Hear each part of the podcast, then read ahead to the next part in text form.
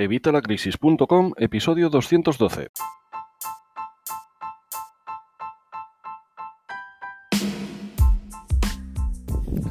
Hola, buenos días, buenas tardes o buenas noches. Soy Javier Fuentes, ya sabes, el creador de la página evitalacrisis.com, la comunidad con más de 20.000 personas, más de 20.000 personas interesadas en mejorar nuestros eh, ingresos, en mejorar nuestras finanzas personales y las de nuestro negocio.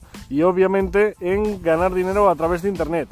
¿De qué te voy a hablar hoy? Bueno, pues hoy en otro vídeo más de nuestro diccionario financiero, si quieres ver el diccionario financiero desde el principio, te recomiendo que lo hagas desde aquí.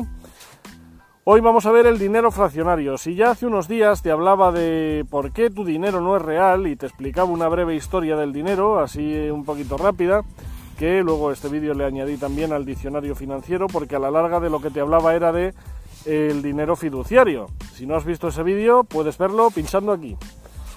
Y en ese vídeo te explicaba por qué el dinero que tienes no es real, porque es una divisa, es una divisa fiduciaria, es algo que tiene un valor al que nosotros le damos ese valor, pero que realmente no es tal.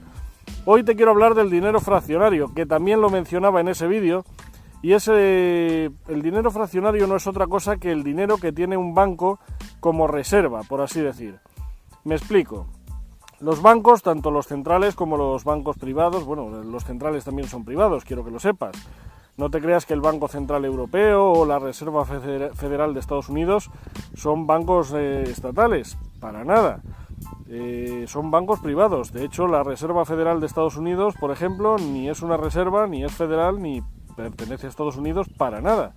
Pero con esos nombres que tienen, nosotros nos pensamos que son algo más serio, que son algo realmente que tiene, pues eso, eh, algo de fiabilidad, aunque fiarse del Estado realmente de cualquiera de los estados es complicado. Pero bueno, esa es otra historia. Así que esos bancos son privados, pero no me refiero a los bancos cercanos, los bancos que tenemos en la calle, los bancos comerciales, los bancos a los que vamos tú y yo, los bancos donde tenemos las cuentas, donde nos cobra, o sea, cobramos la nómina o pagamos los recibos o lo que sea. ¿Vale? Esos bancos, esos bancos, igual que los otros, tienen un core capital, lo que te dije en el vídeo anterior, un core capital. Este core capital o capital núcleo es la reserva, digamos, que tienen estos bancos de dinero para luego poder... Eh, vamos a ver, te lo voy a explicar de otra forma. Si tú vienes al banco e ingresas mil euros, ¿vale? Si tú mañana vas y quieres cobrar esos mil euros, a ti te dan esos mil euros, ¿verdad? Bueno, pues esto cuando empezó el tema bancario no era tan así. Si te ponía, bueno, aún hoy, si te pones de acuerdo cuatro o cinco amigos en ir a sacar dinero, vas a ver que en ir a sacar todo el dinero o en ir a sacar una cantidad gorda. Obviamente se va a sacar 100 euros, pero si cuatro o cinco amigos os juntáis para ir al banco a sacar 10.000 euros, el banco no va a tener dinero para dártelo ahí, va a tener que decir, te dirá, espérate a mañana porque me tiene que venir, porque tal, porque cual.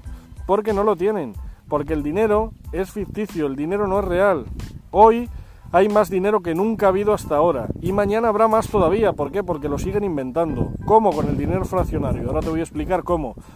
Ten en cuenta que aproximadamente solo un 10% del dinero que hay ahora mismo en el mundo es real. Solo un 10%. Todo lo demás es dinero fiduciario, es deuda, es dinero ficticio, inventado de la nada.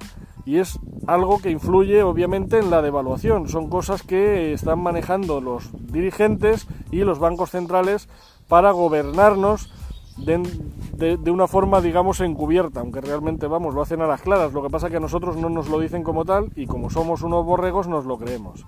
Bueno, Volvemos al, tema del vídeo. ¿Qué es el dinero fraccionario? Bueno, el dinero fraccionario es este core capital, esta fracción de dinero que tiene que tener el banco. ¿Para qué?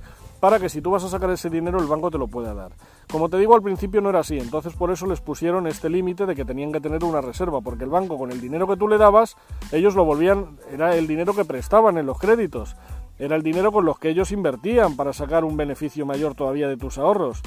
Y eso lo hacían de siempre, pero claro, si luego ibas tú a pedir el dinero, pues a lo mejor llegaba el momento en que no tenían ese dinero para dártelo. Entonces implantó este core capital, este, esta fracción de reserva. Este porcentaje ha ido variando eh, pues a lo largo de toda, toda, la historia bancaria, toda la historia del dinero. Eh, hace unos años era el 10%, en 2018 creo que lo bajaron al 1%, es algo demencial. Entonces, si tú vas al banco e ingresas 1.000 euros, el banco con esos 1.000 euros puede prestar 9.000, ¿vale? O sea, porque el 10% es lo que se queda, esos 1.000 euros se los quedaría y presta 10.000 euros.